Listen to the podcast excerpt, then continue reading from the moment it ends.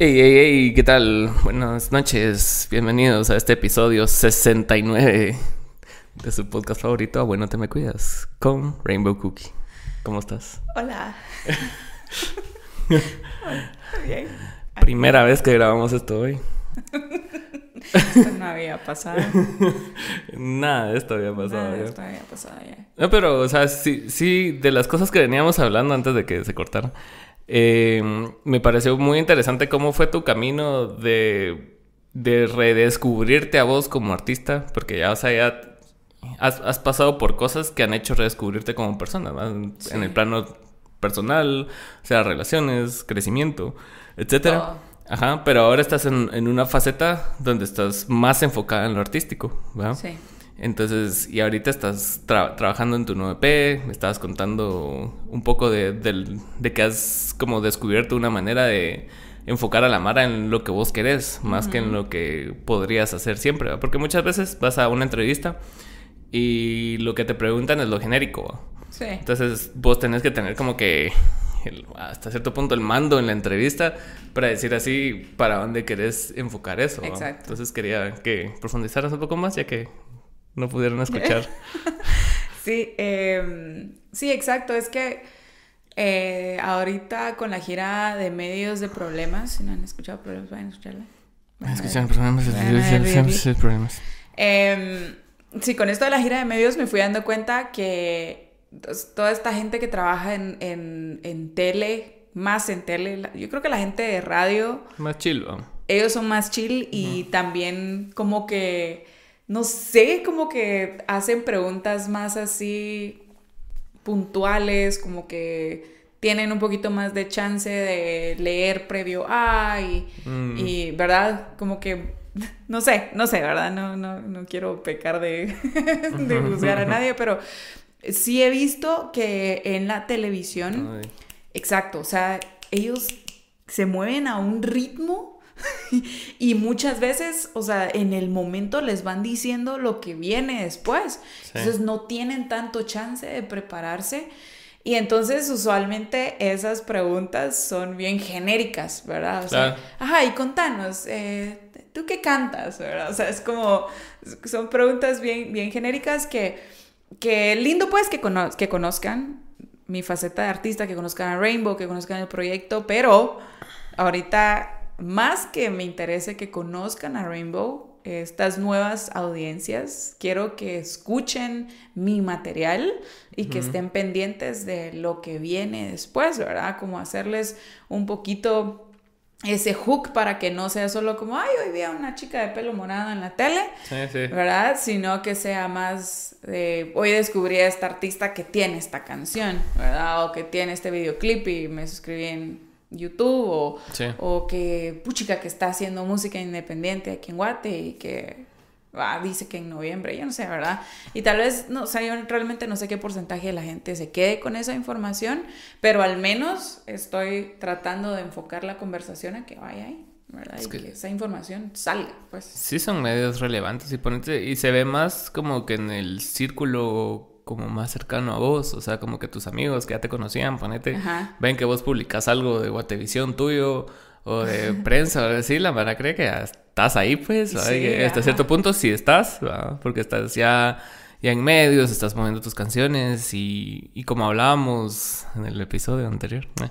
de, de, de que, o sea, te ha, te ha tomado trabajo, te ha tomado inversión, o sea, y, y el llegar a la tele y el llegar a la radio es, es un gran paso para el, para el proyecto como tal, ¿va? No es, no es solo así como que, ah, voy a ir a una entrevista con tal. Tal vez más adelante lo veas así, pero en este momento que estás empezando y que esta es la primera rola que mueves en medios, ¿no? Sí. O sea, así sí. como- Ah, ya, formalmente. Formalmente sí, entonces sí. sí, tiene bastante peso como para cimentar las bases del proyecto, pues, porque sí. Sí, o sea, ahorita mis conversaciones con la gente que dejo de ver algún, que he dejado de ver algún tiempo, ¿verdad? O que, o hasta los que no he dejado de ver, es como, ay, ¿qué onda? ¿Cómo estás? ¿Y qué onda ahí en la tele? O sea, Eh, ajá, sí. ya, ya, ya va por ahí. Entonces ya cabal se va como cimentando, como tú decís, en la gente.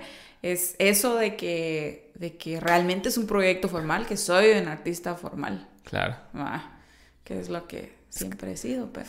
Sí, o sea, y, y ponete, o sea, que cada, cada proyecto ha tenido como su, su rollo, pues, o sea, cuando estabas en freelance, cuando estabas empezando a, a, ser solista, o sea, cuando dabas clases en el coro, o sea, cada, cada fase del proyecto ha sido necesaria para vos y para tu crecimiento, pues, porque, o sea, si te hubiera pasado tal vez muy antes, tal vez no lo hubieras aprovechado de la misma manera que lo estás aprovechando ahora.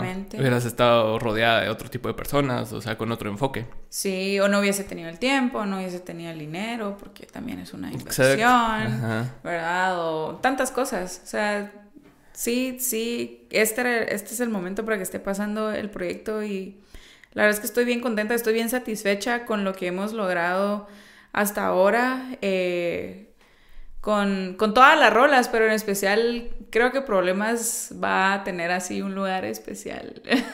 ¿Por qué? en mí porque, porque es la primera rola en donde yo sentí que pude realmente sacar muchas cosas que no me atrevía a sacar, ¿verdad? A, atreverme a no solo visualmente em, trabajar a Rainbow Cookies, sino también a decir algunas cosas que, que no sé, ¿verdad? Que tal vez en otro momento no me hubiese atrevido a decir, ya fuere por la relación en la que estaba, por el momento de mi vida en el que estaba, por mi, seguridad o mi amor propio, o lo que fuese, ¿verdad? Em, creo que ahorita con problemas logré sacar muchas, muchas cosas de mí. A, me dio muchísima seguridad haber sacado todo eso y por eso. Y aparte la respuesta del público también fue buena y no tanto del público como audiencia, como algo tan generalizado, digamos, sino como las personas que fueron partícipes del proyecto, la Mara que estuvo en el video, sea, la Mara que la escuchaba, que vos se la enseñabas, todos te decían, ah, está buena, o sea, está buena. Y también en, la radio era así como que era un tema, como hablábamos el otro día, que, que es difícil de tratar, pero es del, de los temas difíciles. Entre la categoría de temas difíciles es de los más fáciles, Porque es hasta cierto punto no superficial, pero sí que nadie tiene miedo a hablarlo. O sea, que vos puedes hablarlo con cualquiera. Ahí sí, los hombres, ¿va? Y cosas así, ¿verdad? Entonces, es algo que cualquiera te cacha. La primera, pues... Es que es identificable. O sea, sí, gran parte de por qué escribí problemas como la escribí y de cómo la hemos estado presentando es justo que, que la persona que la escucha se pueda identificar, que pueda decir, ah, sí Ah, o sea, a mí me pasó esto, ¿verdad? O sea, sí, yo me sentí así. ¿No, viste lo que te pasé de cosa seria? De que estaba el Daniel Sosa con el Capi Pérez y que estaban hablando de Paco y Miguel.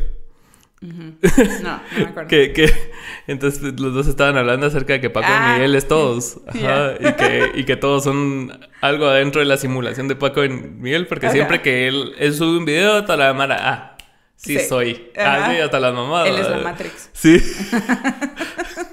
Él es la Matrix. Entonces, algo así pasó con problemas, porque era algo identificable, como tú decís, y que toda la madre decía, ah, huevos, soy yo. Sí, pero, pero tenés que atreverte a ponerlo en una canción tan, también, o sea, yo... Y, y a ponerlo de una manera así tan, tan franca, pues, porque a, mí me sucede, ¿verdad? O sea, con, con, Hogar y con Anhelo, por ejemplo, me, me pasó que yo estaba tratando eh, de proyectar un sentimiento que sí, o sea, quienes lo escucharon en general lo cacharon, pero siempre como muy poéticamente y muy em, como adornado. Y entonces, o sea, sí se identifican, pero no tanto, pues, porque, porque está puesto en palabras muy que se quedan en la superficie. Y entonces, en cambio, con problemas sí fue así de. O sea. Blunt. Ajá, blunt. Ahí, está. chingate. ¿Y qué, ¿Y qué sentiste cuando le escribiste? O sea, no, no, nunca fue. O sea, no te dio hasta cierto punto inseguridad sacarlo, como que. Porque es bien diferente a las otras dos, ¿no? Sí. Entonces, naturalmente eso ya causa como duda, ¿vas? Así como que, ah, si vengo de dos canciones así, porque voy a tirar una tercera así y cosas así, o sea, si pues luchaste con eso o desde el principio fue así como que ah, me em, No, fíjate, no, no luché con ella desde, desde un inicio y, yo creo que esto lo pensé justo cuando estaba haciendo mi press kit, no sé si era la parte del press kit o no, pero... Eh, cuando estaba trabajando en mi press kit em, y estaba escribiendo, porque tiene que tener como o yo no sé si la tiene que tener, pero eso fue lo que yo entendí que tenía que tener una parte en donde como diera la descripción de qué se trata el proyecto y normalmente mencionan, ahí sí es pop rock, ahí sí es pop latino, ahí sí es, ¿verdad? Em, y entonces yo escribiendo eso, yo pensé, pues que yo no, yo no quiero que encasillarme en algo si ni yo estoy segura al final de qué, qué, qué, ¿Qué soy? Ajá. O sea, ¿qué, quiero cantar? Yo quiero cantar reggaetón, quiero hacer jazz, quiero hacer. ¿va? Y no me quiero cerrar a las posibilidades. Entonces, sí, cuando yo en un inicio empecé a pensar en el EP, eh, pensé, bueno, yo quiero que el EP tenga eh, chance de tener de todo lo que yo quiera probar ahorita. Y, y que cada rola sea bien distinta de la otra Em, hogar y anhelo no son, no son tan distintas, pero creo que todavía estaba así como... Baby steps. ajá, dando mis baby steps, así probando lechita, ¿verdad? Y entonces ahorita ya con problemas ya fue así, bueno, carne. Ya, puede empezar a comer carne molida. molida. entonces, eh, entonces desde un inicio eh, me gustó un montón cuando recién hablé con, Jeff y con Jeff hablé por referencia tuya. Ah. Saludos a Tucker. Hola. Hola Jeff. Em, desde un inicio, o sea, desde, desde que recién hablamos fue así de, bueno, sí, quiero trabajar con Jeff. Y Jeff es una persona tan eficiente para trabajar, o sea, de verdad. Yo tal vez no he trabajado con tanta gente en este medio, pero sí... Es el más eficiente que has tenido. Hasta ahora, honestamente, trabajar con Jeff ha sido la cosa más maravillosa de la vida porque yo, o sea, cuando son cosas de trabajo, yo soy muy así, ¿verdad? O sea, eh, o sea, sí me la chileo y, podemos ser amigos y podemos chingar todo lo que querrás, pero chance es chance, pues, y, hay que hacerlo y hay que hacerlo bien y y, entonces Jeff sí respondió como a esa, esa manera de trabajar conmigo, lo cual la verdad es que me hizo muy feliz y yo creo, pues yo creo que hablamos, ponele hoy y en dos días me tenía así el primer demo del beat. Claro. ¿Verdad? Y, desde que lo escuché, desde un inicio fue así de, ahí está, sí, ahí está, ese es, trajémoslo. ¿verdad? Y lo escuché y yo me acuerdo que en el carro iba yo así como como, bueno, ¿dónde le puedo meter? ¿Dónde Y le escuché, yo no sé cuántas veces escuché eh, el beat de la canción antes de empezarle a poner como la melodía y empezar realmente a escribir la letra.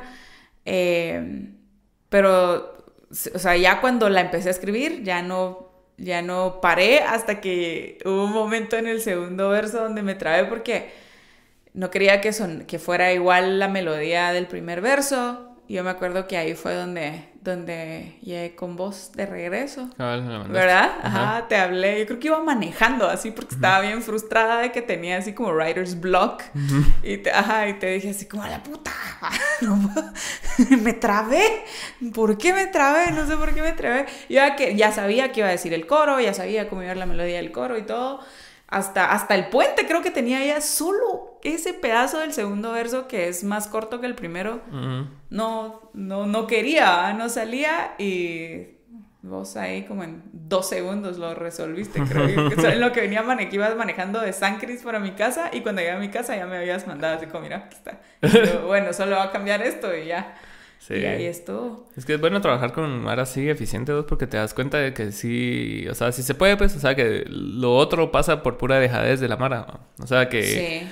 O sea, eso no, no, no es que sea un trabajo fácil, pero tampoco es tan difícil. O sea, como que, que pedirle algo a alguien un cambio y te lo mande rápido, pues. O sea, más si a eso se dedican. O sea, me, pasa con, ponete con, con Georgina que hace los artes, o sea, ella también es otra persona eficiente. Sí.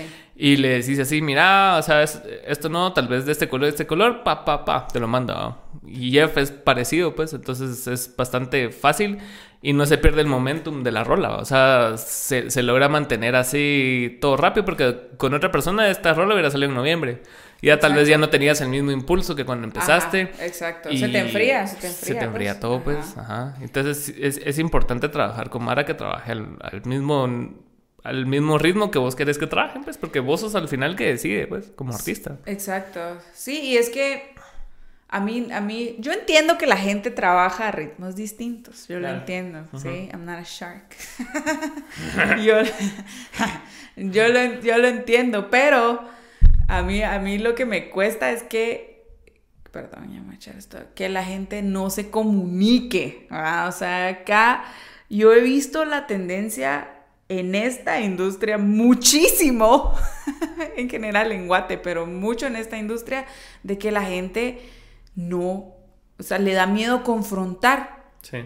¿Verdad? Entonces, está bien, yo trabajo lento, pero te digo desde el inicio que voy a trabajar lento, pues, ¿verdad? Porque al final cuando, cuando te comprometes con un productor, con un estudio, con quien sea, a trabajar una rol, ese es un contrato, ¿verdad? Es un contrato de prestación de servicios. Es un contrato. Y entonces, eh, eh, tenés que, bueno, entonces esto, este es el tiempo que yo me tardo en, entregarte el, yo no sé, el, primer demo del beat, este es el tiempo que nos vamos a tardar en grabar, este es el tiempo que yo me tardo en mezclar, yo no hago el máster, pero lo mando con tal persona y esa persona se tarda tanto y cuesta tanto, eh, tenemos que contratar músicos, este músico se tarda tanto, o sea... Ya sabes, como tenerlo bien claro y tratar de cumplir. Yo entiendo que hay cosas que cambian, pero si va a cambiar, te digo. ¿verdad? No te dejo de hablar 15 días y espero que me tengas que hablar otra vez y me tengas que preguntar qué pasó. Y... Como en Sage, ahorita que acabas de mandar la rola, masterizar. Maravilloso. O sea, ellos te dicen el time frame que se van a tardar y usualmente lo entregan mucho antes, pues, pero, o sea, te dicen que por lo menos vas a tener a 72 horas hábiles de espera, una paja, no me acuerdo cuándo. Y, y, te lo dan ese día, casi que eso. Sí. Ajá. y... Y si te gusta, pues lo compras y si no, pues ahí quedó. Sí, ajá, te dan el, demo súper rápido y, o sea, sí, sí, sí, es, no sé, yo siento que debería ser, en general, mi impresión de, la industria hasta ahorita es que debiese ser más formal, ¿verdad? O sea, em, gran problema de por qué eh, el arte no se lo toman en serio viene sí de que, de que las empresas no quieren pagar, de que los restaurantes quieren pagarle una miseria a los artistas por cantar o no quieren pagarles o les quieren hacer canjes o, o ¿verdad? No, o no les quieren pagar a los músicos o cuánta cosa, ¿verdad? Pero también muchas veces los artistas entre sí no se toman en serio. O sea, ajá, o sea, yo me están contratando para, para ir a un toque, me mandaron el setlist, yo lo voy a escuchar, lo voy a ensayar por mi parte para cuando yo llegue al ensayo estar listo, ¿verdad? Y saber de qué están hablando, si hay cosas que yo necesito, yo las voy a pedir, no voy a esperar a que llegue ese día y las voy a pedir hasta ese día. Voy a comprometerme también con visualmente con cómo se ve el artista, si el artista me está pidiendo que yo me ponga una playera rosada, ¿verdad? Porque ese es el look que llevan los músicos de ese artista. Eso es parte de en cualquier otro país del mundo. Los músicos lo hacen, ¿verdad? Voy a llegar a la prueba de sonido a la hora que me pidieron llegar a la prueba de sonido. Eh, no sé, o sea, voy a llevar lo que necesito para mi instrumento ese día, cuerdas, batería, cable, yo no sé, ¿verdad? No voy a ir así nada más a, a wing it. Y yo siento que muchas veces le falta formalidad. Y pues esa es mi impresión, no me odien. todos, mis, compañeros artistas que me están viendo, no me odien. No, pero es cierto, o sea, sí, sí, tienes un buen punto y más viniendo de, de como que de lados más formales, de industrias más formales, donde facturas, donde, donde cumplís tiempos, donde, o sea, todo tiene que ser como lo decís y si no es como lo decís, por lo menos avisa, ¿va? como vos estás diciendo ahorita, ¿va? Y también es bastante relevante porque yo estaba hablando de precisamente de esto con el chavo este de Bizbat, el de la, de la aplicación mexicana. Es Alan Duclos, ahí, saludos al, al, compa.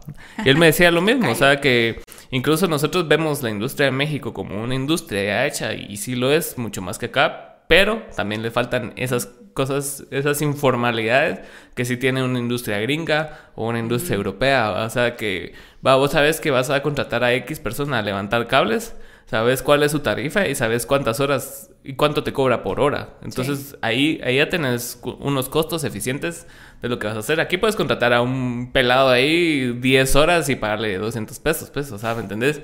Entonces son cosas que pueden llegar a... elevan costos, sí, porque, va. Pero, o sea, de la manera en que las personas vayan, vayan facturando, vayan haciendo de esto una industria más seria, ¿va? Cumpliendo lo que se dice, consiguiendo patrocinadores, cumpliéndole a los patrocinadores. De esa forma, o sea, las personas van a tomar en serio el arte, ¿va? Porque, porque, o sea, ¿de qué te sirve un negocio? Donde no, no, te están facturando, donde, o sea, vos estás invirtiendo dinero, no estás viendo así las ganancias reales, o sea, te están vendiendo una idea y al final cuando, cuando llega el día del evento no la cumplen, o sea, ha pasado, me ha pasado a mí, ponete en, en un evento hace tres años, o sea, nos patrocinó una cervecería y se habían colado cervezas de otra cervecería. Ya, ok. Y eso es un gran... Gran clavo. Gran clavo, Ajá. Entonces se tuvo que solucionar ahí, pero no tuvo que haber pasado en el primer lugar. Entonces, son cosas, son cosas así que a la larga te van como minando el, el, el impulso, porque, o sea, realmente dependemos del dinero hasta cierto punto. O sea, sí hay talento, o sea, sí puedes escribir una rola, pero sin dinero, o sea, ¿quién paga al productor? ¿Quién paga la mezcla? ¿Quién paga el máster? ¿Quién paga la producción del evento? Entonces, ya, ya cuando lo vas viendo así más real, te das dando cuenta de, o sea, de lo que falta. Y más vos viniendo de, otro ambiente, digamos, o sea, y ahorita estás con ojos frescos viendo esto suceder, es así como que, ah, sus pisados, o sea, muchos se mueven porque son cuates, o sea, sí. O sea, son más eficientes con un artista que con otro. Exacto. Cosa que no debería ser así. Cosa que me molesta en sobremanera. Sí, claro, ajá. sí, porque, porque... Porque y estoy seguro que vos pagas más que ese otro artista que es cuate. Exacto. Y, o sea, y todavía encima no te dan el mismo tipo de trato que a ese, a ese su cuate que, porque es su cuate, ¿verdad? Y, sucede, no sé, ¿verdad? sucede mucho acá con todas las cosas y hasta, hasta cierto punto es como, son como esbozos de corrupción. Sí. ¿Verdad? Eso es. Em, y no sé, yo creo que por eso también he He mm, tenido mis roces, creo yo, con, un par de personas. Siempre, siempre que vengo la mano, pues yo, yo no, me, no me peleo con la gente, nunca. Pero sí, o sea, sí soy una persona que, como tú decís, probablemente por el background del resto de cosas en las que yo trabajo, eh, sí, sí, soy muy clara y, les digo, si yo no voy a trabajar con una persona, ¿verdad? Es, mira, eh, ok, ya no, ya no vamos a trabajar, pero esta es mi retroalimentación para ti, esto y esto y esto está mal. ¿Verdad? Y espero yo que de alguna manera eh, ayude, ¿verdad?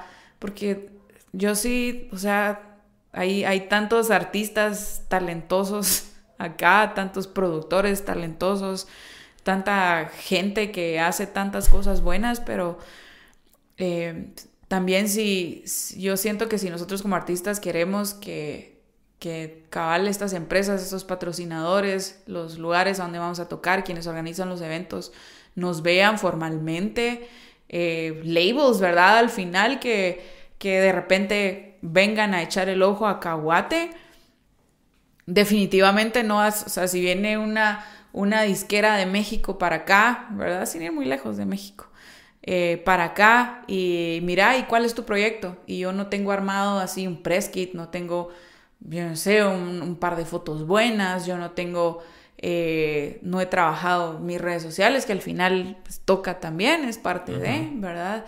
Eh, no, no va a tener el mismo impacto en, en, esas personas que me tomen formalmente como yo quiero que me tomen, ¿verdad? Exacto. En, serio. Sí, porque esos son estándares de la industria en todo el mundo. Entonces, si vos no tenés lo mínimo, es así como que, ay, entonces, ¿qué sos? Wow. Sí, cabal. Cosa que pasa cuando organizo el festival o, los eventos. Es así como que a veces te mandan cada cosa que vos decís así como que, ah, ¿y esto qué es? O sea, promesas de lo que va a hacer, o sea, eso me sirve, o sea, ¿me entiendes? O sea, yo grabé algo en MP3 y mira, te lo mando, esto, esto va a ser el primer sencillo que va a salir en... Ah, ¿Sabes? Tres años. Ajá. Entonces, sí, incluso yo cometía ese error antes, era así como que puro demo lo mandabas y era así como que la mano no te toma en cuenta, porque, o sea, no, o sea, ¿por qué va? O sea, si no es algo serio, no tenés fotos, como decís, no tenés nada concreto, que vos digas, ah, esto es una propuesta seria y y, y, por lo tanto lo vamos a tomar en cuenta, pues, o sea, fue hasta, fue hasta el punto de llegar a tener así como que ya buenas fotos, buenos videos y, y canciones bien grabadas que, que la mano ya nos empezó a tomar en cuenta, pues. Sí. y no es solo de de que, ah, porque yo creo que es de a huevo, va a ser de a huevo. O sea, es algo que pecamos mucho. O sea, que, no todos creemos que nuestras canciones son las mejores, pues. Sí, cabal, y nuestros cuates también, ¿verdad? Todos así, ay, sí, de a huevo tu rola, bro. Ajá. y a veces no, no.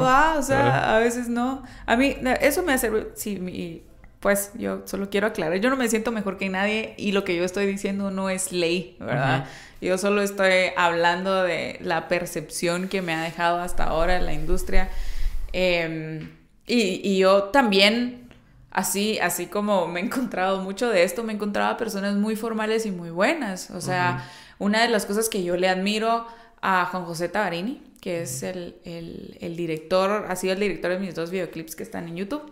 Em, es que él desde un inicio que, yo le dije, mira, podemos trabajar juntos, ya ni me acuerdo cómo conocí yo a Tabarini, ah, por Jo, conocí a mm. Tabarini, ajá. Eh, pero desde el primer momento en el que yo le dije, eh, mira, quiero trabajar un videoclip, me dijo, ok, juntémonos, te hago cotización, te la envío, me la firmas y me das el primer, la primera, o sea, así, así he trabajado yo con él y por eso me ha gustado trabajar con él, ¿verdad? Luego han habido cosas en las que nos hemos ido ajustando, ¿verdad? También, pero, pero, ajá, pero esa es una de las cosas que, que, que yo le admiro mucho a él, que él tiene ese compromiso desde día uno de decir, este, este es mi trabajo formal, esto es lo que vale y esto es lo que yo necesito para poder trabajar bien y, y, lo cumplo, pues, ¿verdad? Eh, y así también de, de, mis compañeros artistas de cameo, pues yo me acuerdo cuando yo, cuando por primera vez en la vida a mí me pidieron un, un press kit, yo te hablé a vos y, te, y te dije, mira, es que yo no tengo ni idea cómo se ve uno, porque de verdad no tenía idea, ¿verdad? Y también, o sea, cuando yo recién dije, bueno, eh, voy a subir la primera rola y tengo que eh, hacer, jalar el perfil de artista de Spotify de sea, yo no... Y me tocó ir con, con, con personas, con Chepe, con, con random.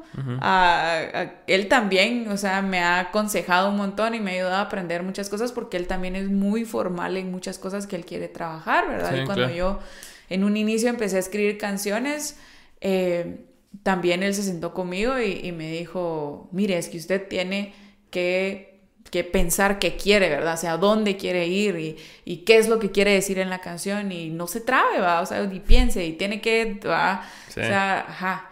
Eh, entonces también hay, hay personas muy así, pero no, o sea, no siento que sea la mayoría, ¿verdad?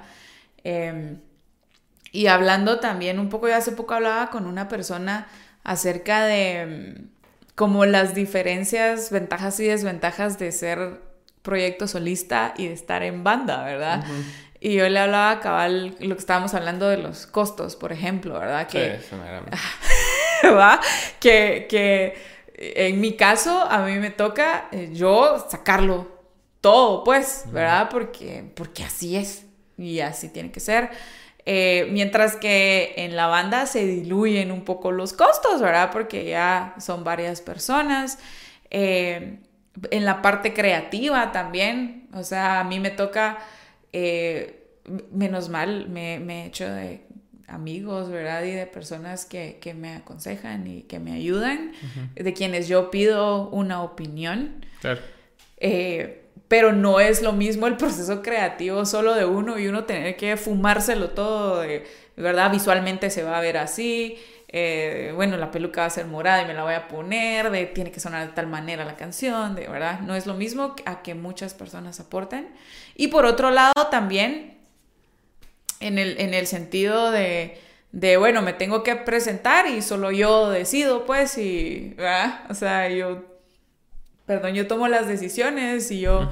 Yo decido nada, no, no, no, es una democracia, pues, donde todos se tienen que poner de acuerdo, sino que eh, soy solo yo.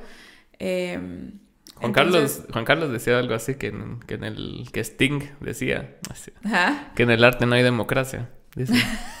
Ajá, y, yo me identifico mucho con eso, pues, porque, o sea, a pesar de que sea banda o solista, todo siempre tiene que haber un, liderazgo hasta cierto punto, porque si no va a ser un mega chirmol y nunca va a llegar a una idea concreta, pues. No, pues solo es anarquía y todo. Ajá, o sea, lo que tenés que presentar tú como, como líder del proyecto es como esbozo de ideas concretas. O sea, suena así contradictorio, pero es así como que vos tenés tres planes y le das tres opciones a la Mara que elegir de esas tres. ¿no? es así como que, ah, ¿qué hacemos? Y todo así como que, ¿de qué? ¿Me entendés? Ajá, sí, exacto. Entonces así como que les vas presentando ideas, o, así lo trabajo yo y, hasta cierto punto ha funcionado. Ponete de venir y mira, y les presento una idea ya bien pensada de lo, de lo que de lo que sería de huevo verse, ¿va? Entonces ya ellos agregan a esa idea. Es que es necesario, es necesario un líder, sí, sí que guíe, por supuesto, ¿verdad? Que, que tenga un poquito más clara la dirección de la banda, pero también que motive, ¿verdad? Porque siempre, o sea... Los resultados no se ven a corto plazo. No, fijo, no. Y, y hay sea, todo el mundo pasa, anda pasando por situaciones distintas, ¿verdad? Que si se casan, que si tienen hijos y entonces su enfoque se va a otro lado, que si tienen un trabajo, porque casi todos tenemos trabajos de día, pues, o sea, yo no conozco tanto, sí hay, ¿verdad? Sí hay, pero yo no conozco tantas personas que sí se eduquen full a la música, ¿verdad? Em, y entonces ah, tienen un trabajo nuevo que les exige mucho más tiempo y entonces pierden el enfoque de lo que estaban haciendo con la banda se necesita un motivador, ¿verdad? Ahí sí que es líder, ¿verdad? No tanto, no tanto jefe, sino más líder. ¿Y a vos cómo te va en eso de, mantenerte motivada? O sea, ponete... Hay, hay personas que sí... O sea, yo lo he visto en la banda, pues así como son, son más emocionales, más volátiles y más, más que que les cueste creer las cosas si no las ven concretas. Y muchas veces el trabajo que haces en la música es así como estás haciendo hoy algo para que en X cantidad de tiempo se vea reflejado. Y ya después, ya después cuando miras atrás decís vos, ah, qué hago que toqué esa vez de gratis en aquel lugar porque ahora hoy me jalaron para un evento más de hoy y sí me están pagando. De hecho lo vi con, con, con Omar Chaparro ahorita en, en Creativo Ponente porque él él estaba contando la historia de que lo invitó un director A, a, salir en una película en Estados Unidos y él, puta huevos, que sí, solo que él le tocó pagar todo. O sea, él pagó su boleto, él pagó estar allá. Todo. Y fue una gran pérdida, pues, para él. La, la, película creo que ni salió. Ah, la vida. Ajá, porque el estudio al final no le gustó y él pisaba así como que, pero lo hizo por la experiencia. Él dijo así como que ya estoy muy cómodo aquí en México, ya era, ya era famosillo. Ajá. Y tengo que hacer cosas nuevas. Vamos a salir de acá. Y fue. Y no pasó nada. Y como a los 3, 4 años, le salió la oportunidad de ser protagonista con este mismo chavo que vio que se la rifó. ¿va? ajá. Entonces dijo, ah, puta, si ese pisado hace esto sin que le paguemos ni le demos nada, o sea, imagínate ya en, en, una mejor producción, mejor hecha y todo el rollo. Entonces, él mismo hablaba de eso, de que, o sea, muchas veces vos no ves el resultado de tu trabajo inmediato, pero estás cultivando cosas que más adelante sí pueden funcionar. De ahí paras en la película de Pokémon. Ajá. De Pikachu. ¿Qué era? Ajá, no me acuerdo, creo que Pikachu. Como detective Pikachu. Pero buena, buena. Y ya, o sea, fue una película popular. Esa fue, esa fue la que ¿Esa Es? Ah, sí, sí, gran papel. Buen papel. Ajá. Marcha. Entonces, vos, cómo, ¿cómo haces para mantenerte motivada en, en un proyecto donde, o sea, prácticamente no es que estés sola, porque siempre tenés personas alrededor tuyo, pero, o sea, al final del día, sí sos vos el proyecto. O sea, vos sos el enfoque del proyecto. Entonces, ¿cómo haces para que no caiga esa, esos momentos de...? me he tenido que ir mentalizando un montón, o sea, el proyecto ha ido bien ligado a mi, a mi, a mi vida personal, ¿verdad? Em, y entonces, eh, toda esta época ha sido de aprendizaje así diario y con todo, ¿verdad? Y entonces eh, en general yo creo que yo soy una persona positiva, pero por lo mismo que soy una persona muy, muy de estarme del lado positivo, eh, a veces cuando me bajoneo, me bajoneo grueso. Em, pero em, ahí sí que la escuela de mi vida, de tener que hacer básicamente todo sola, me ha ayudado a ahí sí que a, yo impulsarme, a, yo eh, enfocarme en lo que realmente importa, a, no desmotivarme, como tú decís, con las cosas que de repente no están dando sus frutos ahorita, pero que sí van a dar frutos después. Em, por supuesto que hago palanca siempre en, mis amigos, ¿verdad? Y en las personas que están cerca de mí, que, que de verdad me han ayudado un montón. Em, pero al final es, es, es de, conocerse, de estar muy, muy, muy seguro de sí mismo y de saber que vas a tener tropezones, pero que son parte de, que tenés que tenerlos y que tenés que aprender de ellos y con la misma levantarte y seguir echando punta, ¿va? que es, es de no parar. Es que sí, es bien, hasta cierto punto, como no hay una industria tan establecida, es como bien aleatorio el, éxito, el, caso del éxito. y subjetivo, o sea, encima de todo acá en Guate el éxito es como subjetivo, pues porque, porque para mí puede ser exitoso estar en la valla del obelisco, eh, pero al final tal vez no es tanto éxito porque igual la gente no está escuchando la música y no va a pasar de ahí y así va. O sea, encima de todo acá no hay un estándar en donde puedes decir, ah, bueno.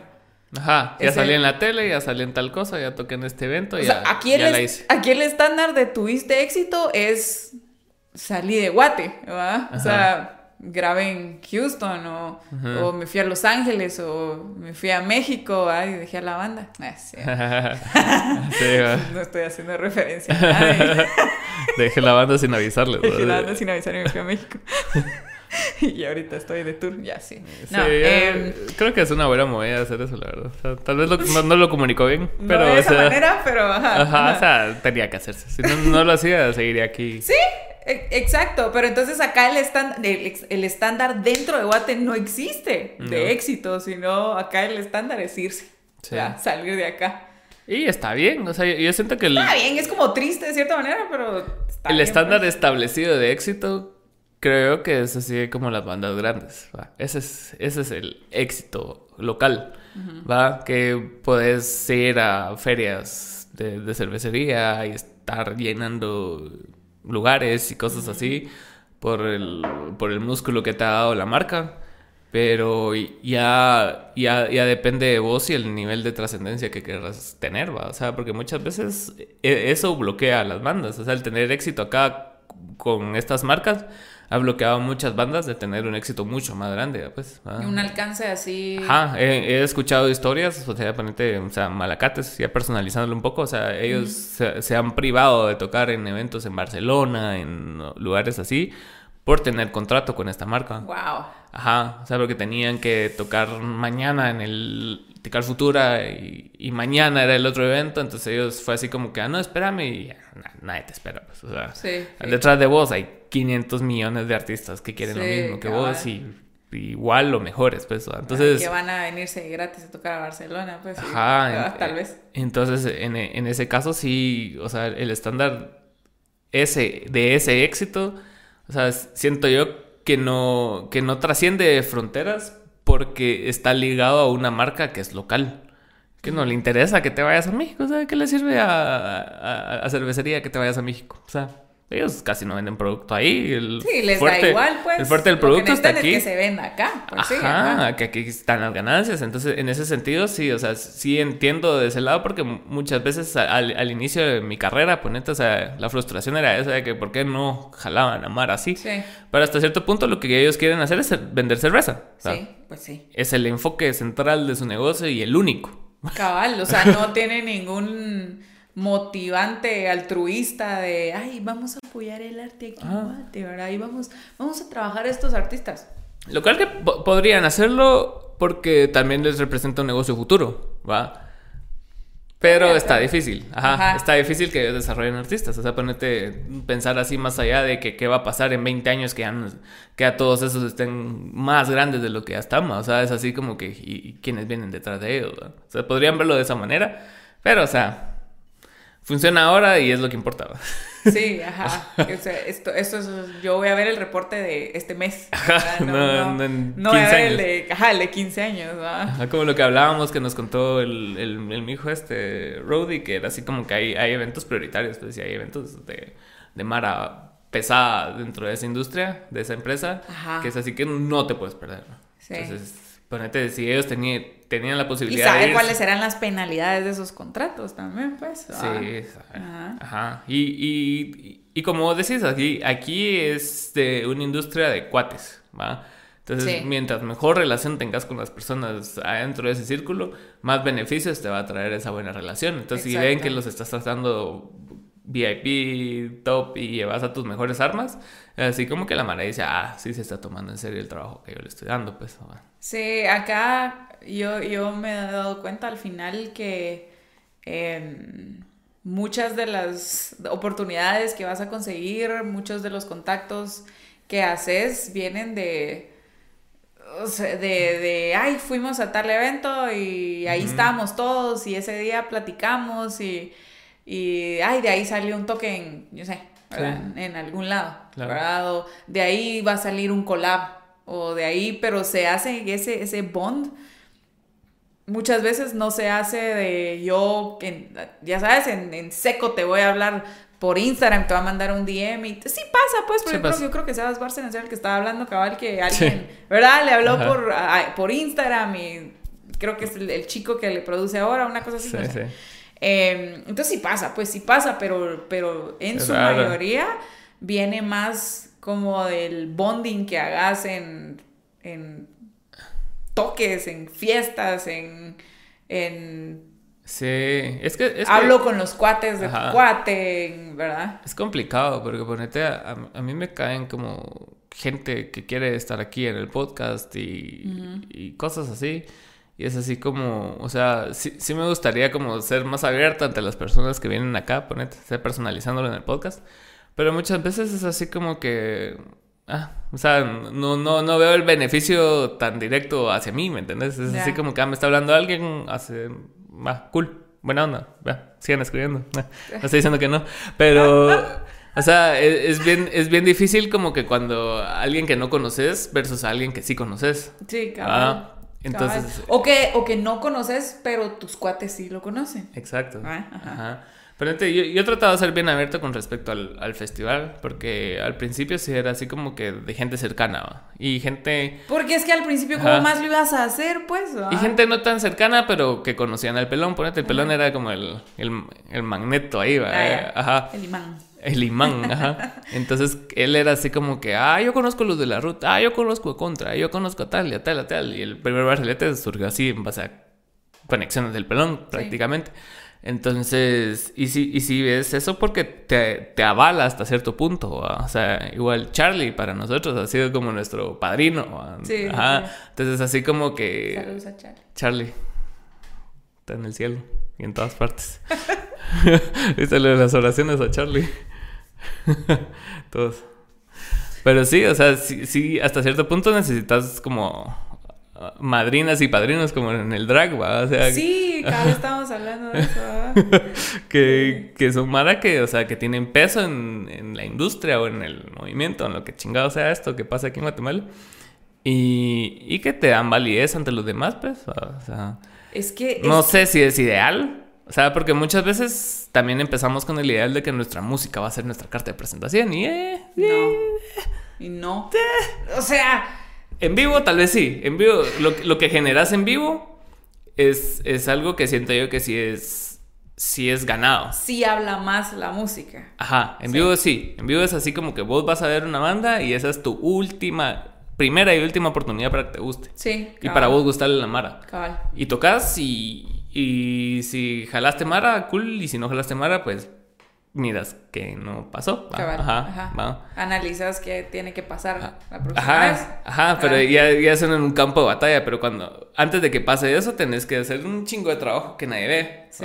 No solo ensayar, sino que presentar sencillos, artes, bla, bla, bla, bla, fotos, entonces ya, ya genera cierta tensión antes, pues, pero, ajá, ibas a decir algo y te corté. No, no, no. No, te iba a decir que cabal, eso estábamos hablando, que hay. Es que de verdad conlleva tanta preparación. Nosotros lo estábamos hablando con, con esto del drag, ¿verdad? Que acabamos de ir a ver cabal eh, un show. Y, y yo hasta. que no sé, es- este año tal vez. eh, empecé a entender por qué por qué tienen eh, madrinas, ¿verdad? Dentro del drag, por qué, y por qué tienen grupos, como, como en este caso el orfanato, ¿verdad? Que era el, el- el ejemplo que yo estaba, que estábamos analizando. Eh, porque es que de verdad, ¿cómo más te metes? Sí. ¿Cómo más sabes por dónde entrarle? Yo tengo tan presente cuando yo estaba tratando de subir mi primer sencillo. Yo no, o sea, yo de verdad no, no entendía por dónde. Yo no entendía, bueno, cómo esto le llega a Spotify, cómo esto le llega a Deezer, cómo, cómo trabaja el distribuidor, que es un UPC. Que, o sea, nada, eh, vas así en cero, no, no. Sí. No sabes, yo no sabía que había que hacer un máster, ¿me entendés? Porque yo venía de no saber, don't know shit about fuck. Sí. Y es exactamente igual en esa industria, entonces sí necesitas, necesitas, em, sí, de cierta manera padrinos, pues, pero también necesitas como conexiones Sí. para que empiece al menos a dar vuelta y ya vaya snowballing y entonces ya vas tú construyendo sobre eso, pues, pero Que te vaya topando la Mara y que... sí, que te vayan conociendo, que, que, que vayan sabiendo quién sos, ¿verdad? Que, que, no sé, porque también hay un poquito de resistencia al inicio, ¿verdad? Sí, o sea, sí. como, y eso pasa en, en todas las industrias. Hasta con los animales pasa, ¿sabes? Igual cuando vos metes un... eh, así como un grupo de patos nuevos al corral, todos los patos grandes lo empiezan a picotear, pues. Ay, sí. y lo empiezan así. Pobrecitos. Pobrecitos, pero cabal, o sea, y esa resistencia de cierta manera es necesaria, pues, porque, porque tú que llegas nuevo, eh, necesitas pues también trabajar, ¿verdad? Ah. Y, y entender que no es fácil y esforzarte y en ese momento precisamente es donde te empezás a dar cuenta eh, que, que no va a ser fácil y ahí es donde decidís, bueno, si quiero o no quiero hacer esto, pues, ¿verdad? Yo me acuerdo que lo hablábamos con, con Fer Urrutia, con Wabi Sabi, Ay, Sabi Baby. que cuando estaba trabajando esta su, su primera rolita, eh, que pues él, él lleva más tiempo en la música que yo, pero no había sacado eh, como música, él como solista, ¿verdad? Saqué yo primero mis, mis, mis dos primeros sencillos y luego pues este año fue que sacó él Sí, sí. el de él. eh, y entonces, eh, una de las cosas que me dijo fue, mira, Ani, ¿qué me, qué, qué me aconsejas con esto? Y yo, mira, o sea, no te vayas a, no te vayas a desmotivar ahorita con, con esto, ¿verdad? O sea, esta primera rola es muy posible, le dije yo, que, que la Mara no le escuche tanto como tú esperabas, que tus cuates que son tus cuates y tú esperas que sean los que compartan y consuman tu producto, no lo van a hacer, ¿verdad? O sea, porque son tus cuates por otro motivo, no porque sos artista y, y al final cada quien decide pues que le gusta y así uno no se lo tiene que tomar personal y no se, no se tiene que ofender tampoco, Eh, pero no vayas a dejar que esas cosas te desmotiven pues, ¿verdad? Sí, es difícil porque Hay mucha Mara que en su primer sencillo es lo mejor que les va y despegan. Jamás puede pasar nada con ellos. También. O hay gente que con su primer sencillo la pega y. Danny Ocean, ¿no? Ajá. sí, pero, Y, ahí la meten por todos lados y acá. Ajá, pero sí, muchas veces tenés una oportunidad, pero no es la única. O sea, puedes construir esa oportunidad y como decíamos, es bien aleatorio porque, o sea, hay rolas que para que no querés sacar mucho y que al final la mara le para llegando, pues. O sea, yo no, yo, yo no sabría cómo sería el, el el crecimiento artístico sin las presentaciones en vivo realmente. O sea, porque eso es lo que realmente te da el, como que el captar fans, el captar gente que voltea a ver el proyecto. Porque una cosa es lo que vos presentas en redes y las redes, o sea, si no tenés el músculo financiero detrás así grande, no le va a llegar a, la cantidad de gente que vos querés, pues. Incluso cuando pagas, vos, vos ves la cantidad de personas que alcanzó versus la cantidad de personas que, se quedó. Ajá, reaccionó a. Ajá. Entonces, y, ahí es un universo súper amplio. En cambio, cuando estás en vivo, están ahí frente a vos. Sí. A mí me pasó ahorita con problemas que, que mucha Mara, o sea, en redes realmente no, no fue así de me escribió, ay, mira qué bonita la rola, o, o no la compartieron, no, y, y, está bien pues, pero cuando los vi en vivo ahorita en esta última presentación que tuvimos, sí se acercaron a mí, me dijeron, mano, me llegó tu rola, qué buena está, ¿verdad? Entonces, y, y, ya ver a la gente reaccionar a la, a la rola presentándola también es, es otra cosa distinta, pues es otro pedo. Y, y, ahí es donde realmente, es que, ¿verdad? Por eso las presentaciones en vivo son, son tan valiosas y es también tan importante. O sea, de todo este trabajo que, es que hemos estado hablando, ¿verdad? El trabajo en redes y las fotos y el press kit y eh, la publicidad y la gira de medios. Y En medio de todas esas cosas, de verdad es tan importante no olvidarse de cuál es el centro, la base de todo eso, que es esa música que estás haciendo y, lo que la música que estás haciendo provoca en, la gente que la escucha y que te está viendo y tener esas presentaciones en vivo, de verdad, o sea, ese es, mi momento favorito de todo. Me encanta ver los resultados del trabajo, ¿verdad? Escuchar la rola cuando sale de la mezcla. Del máster también pues era chiller porque le así su boost y todo, pero cuando sale así ya la mezcla final y oís todos los detalles que, que mandaste a cambiar o, o lo que sea que hiciste con la voz que te gusta o alguna cosa que hizo algún músico chilera, en tu caso que ustedes, perdón, ustedes son los que tocan, ¿verdad? Escucharse ustedes así como, ay, si aquí hice un Mag 7.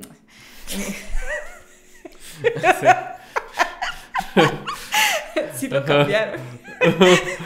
Eh, em, escucharse ustedes hacer eso, ese es un momento súper lindo, ¿verdad? Ver cómo quedó el videoclip, ver, en mi caso, ¿verdad? Yo, yo que que, yo, yo, digo, le digo a Tabarini que él es así el, traductor de, ideas. Él envió lluvia hamburguesas. Había un mono traductor de ideas. Gran película. Gran película. Eh, eso me pasa porque yo le digo, de verdad, le escribo las cosas por Zoom a Tabarini como me las imagino. Y nosotros sí hacemos un board, ¿verdad? Nos vamos escribiendo las ideas y toda la cosa, pero y hacemos el storyline. Pero al final él no puede ver lo que está en mi mente, pues, y se la fuma tanto. y entonces al ver que, que muchas veces sale, ¿verdad? De su cámara lo que yo imaginé es una cosa súper especial. Sí, es surreal. Pero de todas esas cosas, mi parte favorita es ese momento en el que nos presentamos en vivo. O sea, ese momento en el que en el que los volteo a ver a ustedes de músico, porque vos tocas conmigo también, ¿verdad? en el que los volteo a ver a ustedes y ustedes están tripeando las rolas y, la gente las está sintiendo también, no solo por lo que estoy cantando yo y lo que estoy transmitiendo, sino por lo que transmitimos como un todo con los músicos. Esa es la mejor parte de todo. Sí, es algo muy lindo, la verdad. O sea, y sí, y sí le agrega valor a lo que estás haciendo, porque por eso la gente paga tickets para ir a verte, porque es un valor agregado. O sea, ya escuchaste la rola en Spotify, que sí te puede transmitir muchas cosas, pero nada te transmite tanto como ver a la persona cantando la rola. Entonces, y eso que yo todavía no tengo tanta gente en, mi público, pues, ¿verdad? Ya, o sea, en los niveles de, de ustedes como cameo o en los niveles de esta mana que ya está así, puchis, frente a, yo no sé, 10 mil personas. A la gran, yo siento que igual, o sea, seguro los, estos artistas que son más grandes, eh, eh, hemos hablado, ¿verdad? Así como, como con Miley Cyrus, ¿verdad? Ahorita que andaba en este, en este su tour, ¿cómo era que se llamaba? No me acuerdo. Perdí ahorita, ajá. No, me acuerdo cómo se llamaba, pero... Eh, que era así de hoy estoy tocando en Coachella y mañana tengo que estar en no sé dónde y, y no, así que no dormía, no dormía en el avión y, y ha de ser súper cansado, ¿verdad? O sea, Lady Gaga que se, se desgastó la cadera, pues, y se, o sea, se fracturó la cadera por estar bailando en tour. Ajá, y ahora tiene que tener unos tratamientos así súper duros para poder seguir haciendo lo que estaba haciendo. Eh, pero realmente o sea, más allá, pienso yo, quiero pensar yo, que más allá de todo el dinero que les genera hacer todo eso que están haciendo, que las presentaciones en vivo tienen un... un que es adictivo. Un plus así, seguro. Es adictivo, o sea, ver que la gente responda así y que... O sea, si no, no lo haríamos, siento yo. O sea, porque, o sea, el, el el trabajo que conlleva llegar ahí también es, es, bastante, desgastante, pues, o sea, tenés que viajar, tenés que moverte, o sea, muchas veces es así como que las condiciones del lugar no son las mejores, o sea, en, estos casos aquí más de nosotros, o sea, sí, y pueden pasar mil cosas, pues, o sea, ay, no es un buen día y te pasó un, montón de cosas, ajá. Ah. pero cuando estás ahí se te olvida. Se te olvida. cuando estás tocando es así como que no pasó nada antes y pueda que después siga la misma situación y pero o sea durante ese momento en que vos estás tocando no está no está sucediendo. Y sí como vos decís o sea esta mala que a estos niveles o sea también lo veo en deportistas de élite y cosas así que ya tienen dinero suficiente como para dejar de hacerlo y siguen haciéndolo por la ambición y ese hambre de, de trascender más allá de lo que están haciendo pues o sea porque muchas veces o sea Ronaldo Cristiano Ronaldo se puede haber retirar a los 25 y ser millonario, pues. Y ahorita tiene 37 y sigue jugando y es algo, y es un hambre y es un fuego interno que tenés, así como los artistas, los Rolling Stones y toda esa mara, o sea, es cierto que les genera, porque no vamos a decir que no, pero les gusta, porque si no, o sea, pues pueden vivir de sus regalías, pues más Seguro. Sí, o sea, ya al nivel de esa mara, seguro, hace ratos pudieran vivir. Su nivel y su edad, o sea, ¿para qué van a ir a Argentina? ¿Para qué van a ir a Brasil? ¿Y para qué van a ir? O sea, hay algo ahí que, que, que los sigue moviendo a ellos para continuar creciendo, pues, o sea, ser la leyenda, crecer el el, no sé, lo que ellos quieran hacer crecer, pero es, es, algo que es bastante relevante para ellos y para el público que los escucha, pues. Es que en gran parte para poder hacer esto, esto tiene que ser una gran parte de quién sos. O sea, tiene que estar así bien sembrado dentro de vos. Eh, e, eso, eso especial, ¿verdad? O sea, en este caso, nosotros, ¿verdad? Que somos eh, artistas musicales, pero, pero de la misma manera, o sea, un, un, deportista, un, un, artista plástico, ¿verdad? Una bailarina, o sea, porque en todas esas industrias, em, o sea, hay un trabajo arduo y, y, casi todos pasan por una etapa en donde, en donde te pudiste haber desmotivado y tirado la toalla y seguramente, o sea, un artista que, que ay, yo no sé, que, que tenga unos tres toques, ¿va? Y en ninguno reaccione nadie o a la Mara no le llegue tu música, tira la toalla y dice, a la verga, pues ya, nunca más vuelvo a hacer esto. tiene que ser algo que esté muy sembrado en vos y que te guste hacer y, y que, que, mezcle todas esas cosas que se necesitan, aparte de motivación, porque se necesita disciplina, se necesita talento, se necesita un montón de cosas, ¿verdad?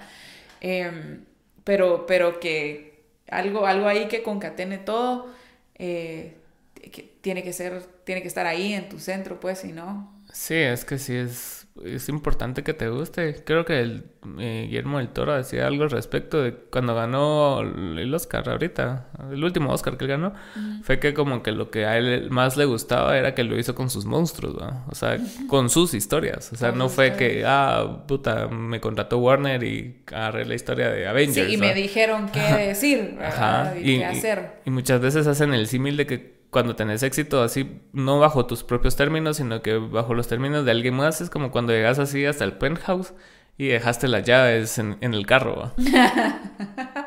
Ajá.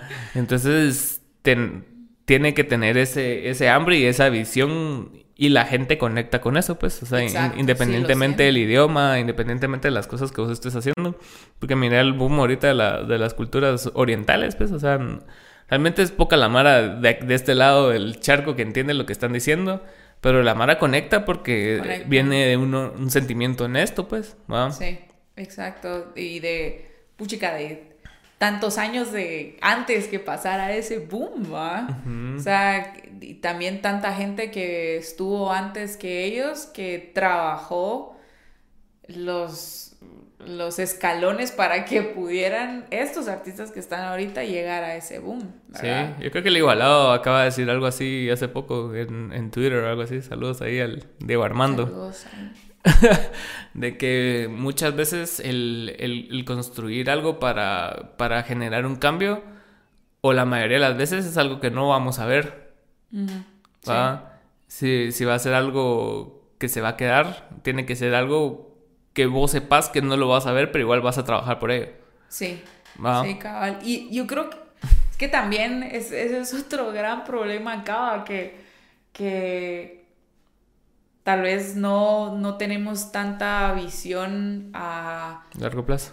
A largo plazo, ni a cosas que estén fuera de nosotros. O sea, de verdad tener, tener conciencia colectiva y tener ese, ese ese algo que es más grande que vos, falta porque, porque basta, bueno, o sea, de repente yo, Rainbow Cookie, mi proyecto de Rainbow Cookie no va, yo no sé, a llegar a, donde yo quisiera que llegara ahorita, pero de repente sí va a dejar las bases em, para alguien más, ¿verdad? Para otra artista solista que venga detrás de mí. Y de repente ni va a ser ella, sino va a ser la siguiente o va a ser la siguiente después de ella pero estoy yo pensando ahorita en solo en mí o estoy pensando también en las generaciones futuras con lo que estoy haciendo. ¿ah? Eh, que también, también es algo que le admiro en parte a la industria del drag también el otro día mm. con que, que, tuve la oportunidad de platicar un poquito, cabal andando ahí en las vueltas de la gira de medios con Javier Javier. Hola, mucho gusto. Saludos también. Eh, me estaba contando, porque yo, yo, yo le, le hablé de, yo le conocí en ese momento, pues, ¿verdad? Yo no sabía que existía antes de ese momento que estábamos platicando. Yo le dije, no, a las drags que yo conozco, a, las del orfanato, pues, ¿verdad? A Gloria, Tesla, a, todas estas chicas que están ahora. Pero antes de ellas hubo un trabajo previo de, de, drags de otras generaciones que se la fajaron, pues. Imagínate antes. Pero, o sea, desde el, o sea, desde el primer momento en el que yo le dije, perdón, no te conozco, si no yo conozco, em, su reacción fue, no, yo, no, está bien porque son las que están ahorita, pero, eh, y me alegra que estén ahí porque nuestro trabajo fue difícil.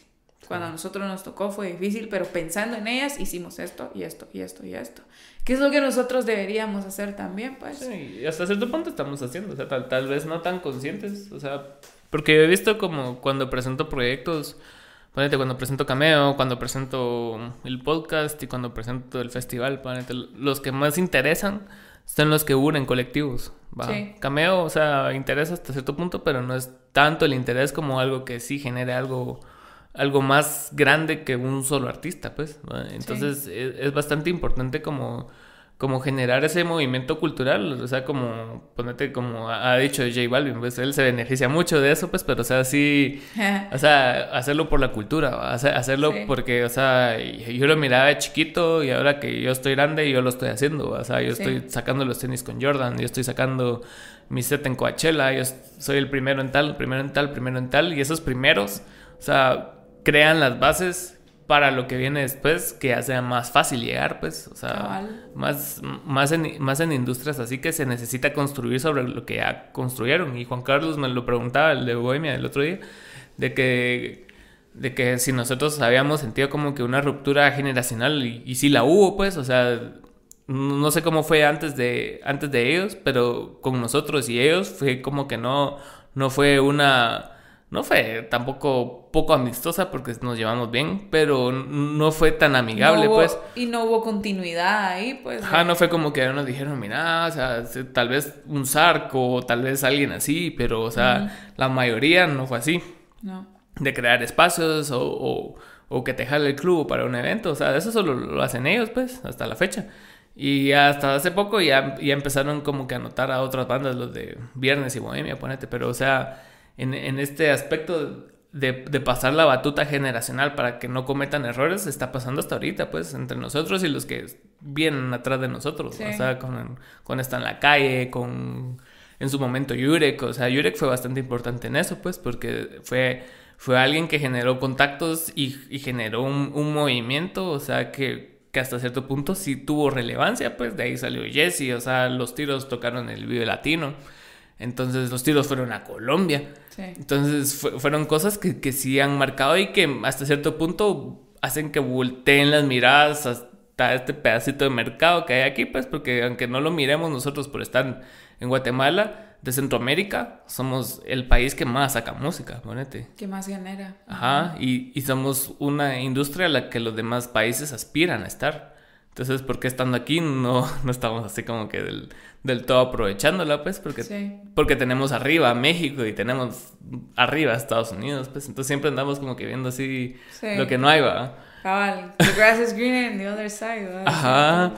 Ajá, entonces en, ese aspecto de, de, de, pasar la batuta y, y de que y que tenga relevancia generacional es en lo que tenemos que enfocarnos también con nuestra música, pues, porque o sea, es así como que va, yo sé que esta rola fue un putazo, pero este putazo le va a servir también a que las demás personas vean, que los medios vean real como el generar noticia de, artistas como nosotros. Pues, sí, sí, sí, Yo, yo lo veo mucho con vos en el, en el festival, o sea, porque cabal, como, como vos decís, es algo que, que es o sea, no sé, yo de verdad no, no sé si, si vos vas a llegar a, ver el impacto de, del festival en, bueno, en los artistas pequeños, en crear comunidad, en hacer que, que a los artistas indie los noten las marcas, ¿verdad?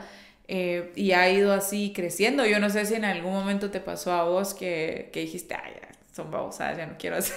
Caño. ya no quiero hacer esta mierda. Ajá, pero, em, pero va, o sea, yo sí le veo una huella mucho más em, duradera que solo, ay, sí, presentémonos hoy, ay, hagamos fiesta, pues, y, saquemos el toque, y qué bonito el toque, y que nos patrocinen hoy, ¿verdad? O sea, es, va mucho más allá del hoy, o sea, va va cimentando cosas que van a ser más grandes y más importantes, ¿verdad? Sí, porque también tenés, te, te obliga a, despojarte un poco de, tus gustos personales y de si te cae bien alguien o no. Ajá. Versus... Así debería ser. Ajá, entonces hay, gente que, o sea, no son mis cuates, la gran mayoría que tocan en los festivales, pero respeto la música que hacen y respeto que tengan un nicho. Pues. O sea, de hecho, en una convocatoria abrimos convocatoria, valga la redundancia, porque nunca abrimos convocatoria. Un año sí lo hicimos. Y cayeron, cayó un chingo de mara, pues, o sea, cayeron como 60 propuestas, ponete. Ajá.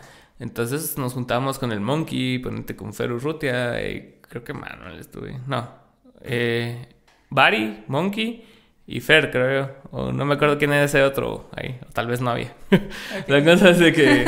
Ajá, y, en eso de ir escogiendo artistas, nosotros fue así como que... O sea, le miras el valor a ciertos artistas, pues. O sea, y, que yo no necesariamente me gusta lo que hace, pero, o sea, ves el valor del trabajo que ha hecho. ¿va? O sea, porque siempre está activo, siempre está tomando, tiene buenas fotos o tiene o saca música regularmente, independientemente te guste o no, puedes valorar el trabajo. Y eso es algo que es bien difícil de hacer con, con ego de artista, ponete, porque uno solo quiere... Seguro. Ajá, porque uno solo quiere así como cree que el estándar está en uno y para arriba. Y, y, no necesariamente es así, o sea, todos tienen público y tienen público por algo. Sí, y públicos que muchas veces desconoces, pues, y de repente por eso eh, no los valoras desde tu punto de vista de artista, ¿va? Pero que si salís de ahí, ya los vas a poder apreciar. Sí, es, es difícil. Y esa mala que arma, que se dedica solo a armar eventos, o sea, también tienen que tener así como que bastante...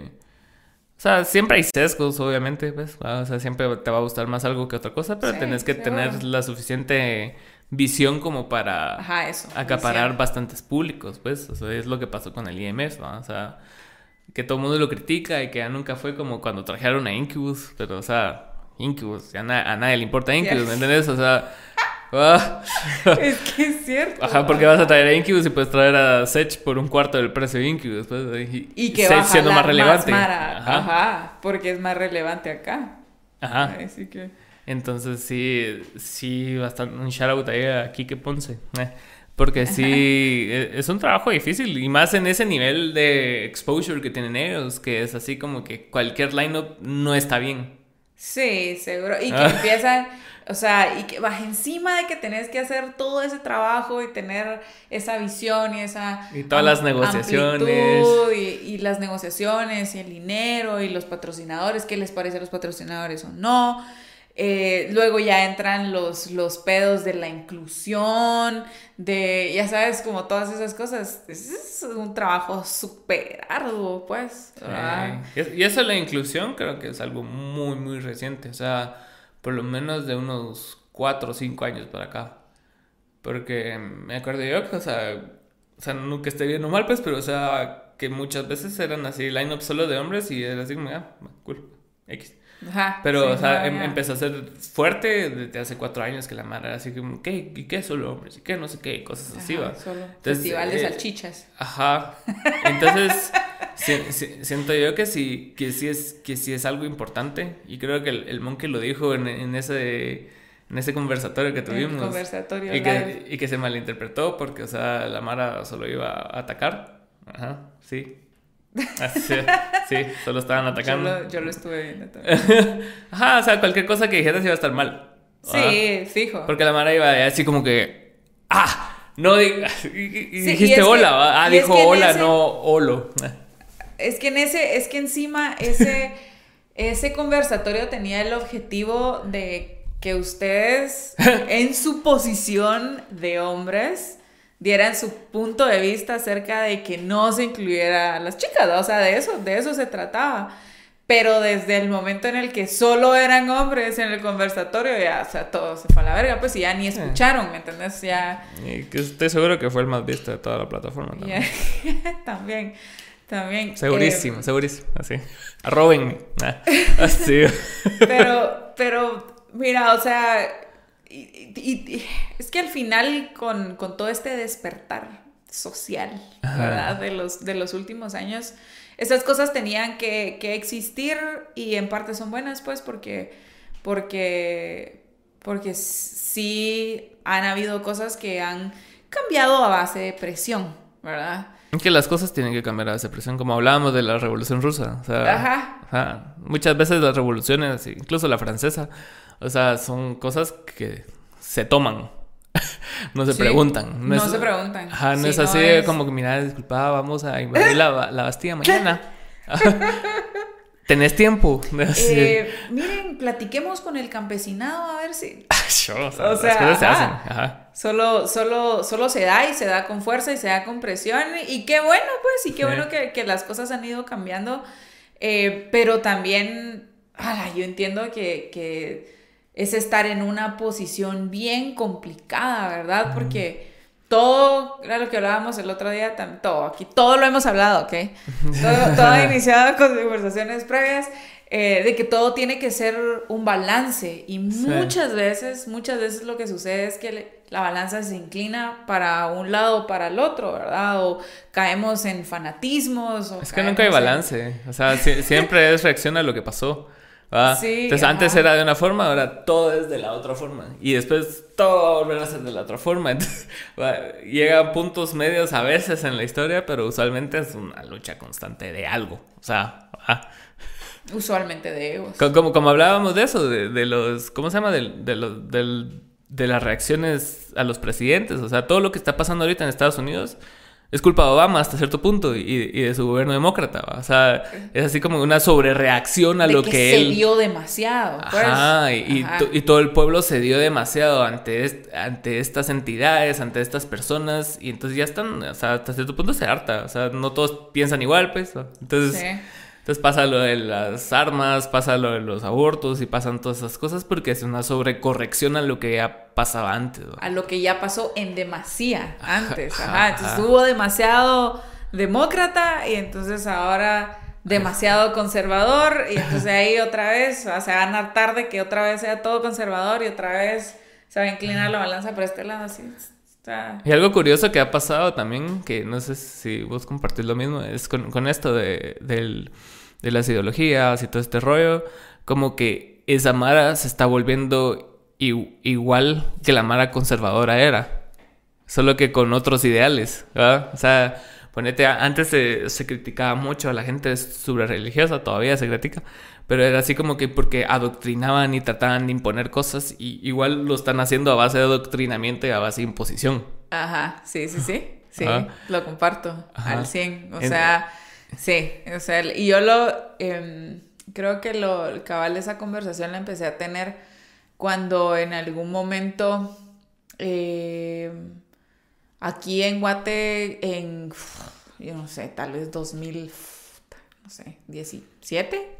Por ahí quisieron hacer por primera vez una, una marcha por la familia, una cosa así, ¿verdad? Que, fine, no voy a emitir mi opinión con respecto a la marcha, pero... Saludos a San Martín. Eh. Saludos a Martín. Eh, eh, pero em, lo, que, lo que sí creo yo es que o sea, tenés que conceder a los demás el mismo derecho que vos estás exigiendo, ¿verdad? O sea, fine. Yo, yo no, no soy pro vida y estoy a favor de ciertas cosas, pero tampoco entonces tengo que machucar con mi pensamiento a las personas que no piensan igual que yo. Sí. Porque todo el mundo tiene derecho a ser su propia persona y a pensar lo que putas quiera y a creer lo que putas quiera. Y, y, pero es que la gente se, se monta en el pensamiento de que lo que ellos piensan es ley. Yo soy dueño de la verdad absoluta y como yo soy dueño de la verdad absoluta, los demás tienen que pensar lo mismo que yo y no, pues. Y tienen que pensar lo mismo que vos al 100%. O sea, si vos no estás de acuerdo en un 5% de todo ese 100%, ya automáticamente estás descartado. Y es así como, ah, no, este es conservador. Ajá. Es una mierda. Es conservador y... como con lo del beso ahorita. Yo, yo tengo mucha gente en mis redes sociales que no necesariamente piensan igual a mí. Y muchas veces me enojo un vergo. Porque es, natural, hasta cierto punto es natural. O sea, que, que, sea tan opuesto a lo que vos pensás. esa vez es así como, ah, este bro. Pero, o sea, es de respetar. Y ahorita que pasó esto, lo del beso de Pixar de la película de Boss, y, ya que lo vimos, y que, o sea, vos ni lo notaste. O sea, fue así como te sentaste. Ajá, te sentaste y pasó y digo, ah, ese fue el beso. Y vos así, ¿qué? Ajá. Ajá. No, era, no, fue ni relevante la historia. Ni siquiera es relevante. Ni impone, o sea... no es un momento icónico, no es un momento nada. Ajá, e, es, forma parte de, una seguidilla de que vos va y regresa. Ajá. Y ya. O sea, no es, Ni siquiera es un pic en la película. Es la parte de la historia que pasa rápido. Es así como que para darte contexto de que, ah, se, fue a la verga todo. Ajá, Y ya.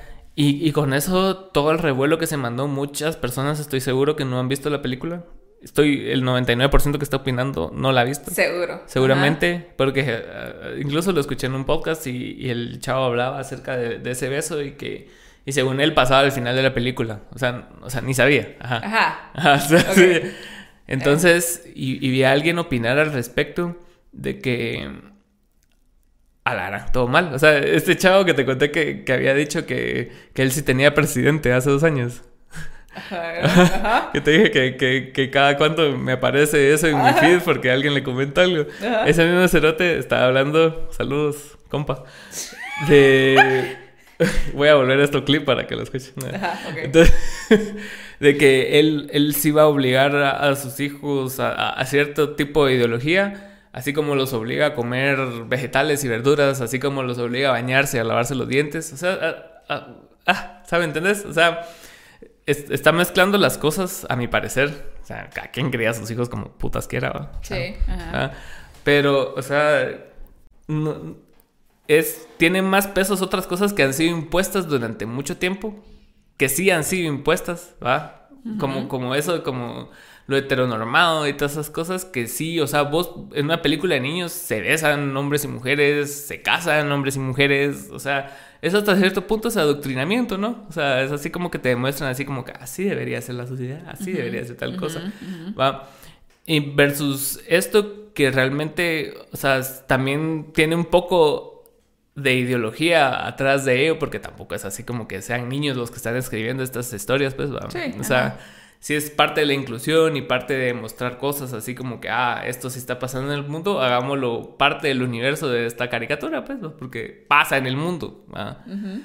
Y él, y él estaba diciendo así como que...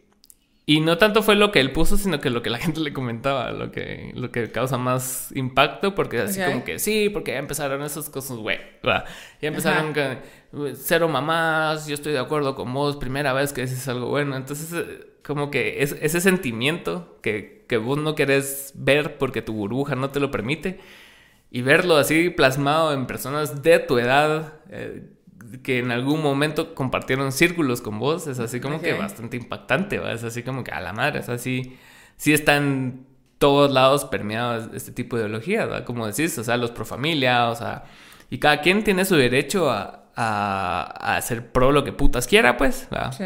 Porque para eso estamos, o sea, esto es una democracia, o sea, porque todos vamos a pensar diferentes, ¿va? Cabal. Pero sí, no, no deja de causar impacto, como que el impacto que tienen este tipo de películas, que, ah, que la banearon de 14 países, y es así como que es algo que no va a cambiar nada. Un niño es gay y es gay. Un niño es heterosexual. Independientemente de. de. del. O sea, es que de verdad, es que solo no logro no, mi mente no logra llegar a concebir. Porque la mayoría de gays ahora son productos de relaciones heterosexuales, ¿no? Sí, probablemente, sí. Mucho porcentaje o papás abandonadores, va. Ajá. cabal. Entonces es como, no sé, es como vos decís, no entendés porque ya, ya lo ves de otra manera.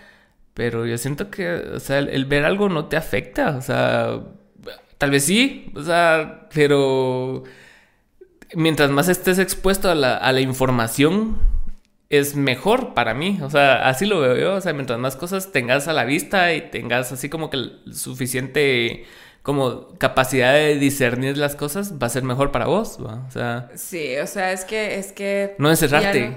no, ya lo, ya lo hemos hablado antes. De hecho, es peor, creo yo, cuando te aíslan de las cosas, ¿verdad? Cuando, cuando, ay, no, yo no voy a dejar que mis hijos escuchen tal, o yo no voy a dejar, ¿verdad? Como, como esos, esos papás ultra religiosos de, de mis hijos solo pueden escuchar música religiosa. Eh, ¿Qué es lo que pasa, verdad? Que, que, que han pasado tanto tiempo eh, sin tener acceso a esas cosas que cuando tienen acceso a o sea, no saben cómo manejarlo, ¿verdad? No están preparados porque no es parte de su realidad y no lo ven como algo normal, como lo que realmente es, ¿verdad? O sea, y no sé, o sea, siempre están siempre teniendo en mente la premisa de que, de que debemos respetar el derecho de los demás, eso sí, ¿verdad? Que tal que sí, todo el mundo tiene derecho a creer lo que putas quiera y a, crear sus Igual lo cree como quiere, pues. Ajá, ajá. Em, pero cabal, o sea, solo, solo mantenerse aislado de las cosas realmente lo hace mucho peor y, y probablemente lo que sucede es que porque no estás informado, ves las cosas de la manera que, no son, ¿verdad? Yo lo veía con, con este documental y, ahora que acaba de pasar el Pride. A Ana le eh, gustan los documentales. Me encantan los documentales. Eso es así, mi... That's my jam. Amo los documentales. Eh, pero justamente vi, y probablemente por haber visto este documental ahí, el Big Brother me, me, tiró un tweet ahí en el que alguien hablaba acerca de las terapias de conversión. Yo no sabía que habían aquí en Guatemala. Pero aparentemente sí hay, porque acá en Guatemala se considera em, el ser homosexual o de diferentes orientaciones sexuales que no sean la heteronorma eh, como una, ¿cómo es? Em, Enfermedad. Pero no usaron la palabra enfermedad, sino que era como, como una, lo consideran como una disfunción psicológica, una cosa así, una, palabra así usaron, ¿verdad? Sí está como tipificado. Em, y entonces, precisamente esas son las consecuencias de no... De la ignorancia. De la ignorancia, de no exponerte a, a, la visión grande de las cosas, ¿verdad? De no, de no tratar de recibir información de diferentes fuentes y de, de platicarlo y de vivirlo, ¿verdad? Sin miedo, porque también no es lo mismo em, que, que, hables de las cosas, que las veas en la televisión, que de repente un día leas, a que realmente un día te hagas de, de un amigo, ¿verdad? Que, que tenga orientaciones sexuales distintas a lo que vos tenés. Porque en ese entonces es que te das cuenta que estás hablando de seres humanos igual que vos.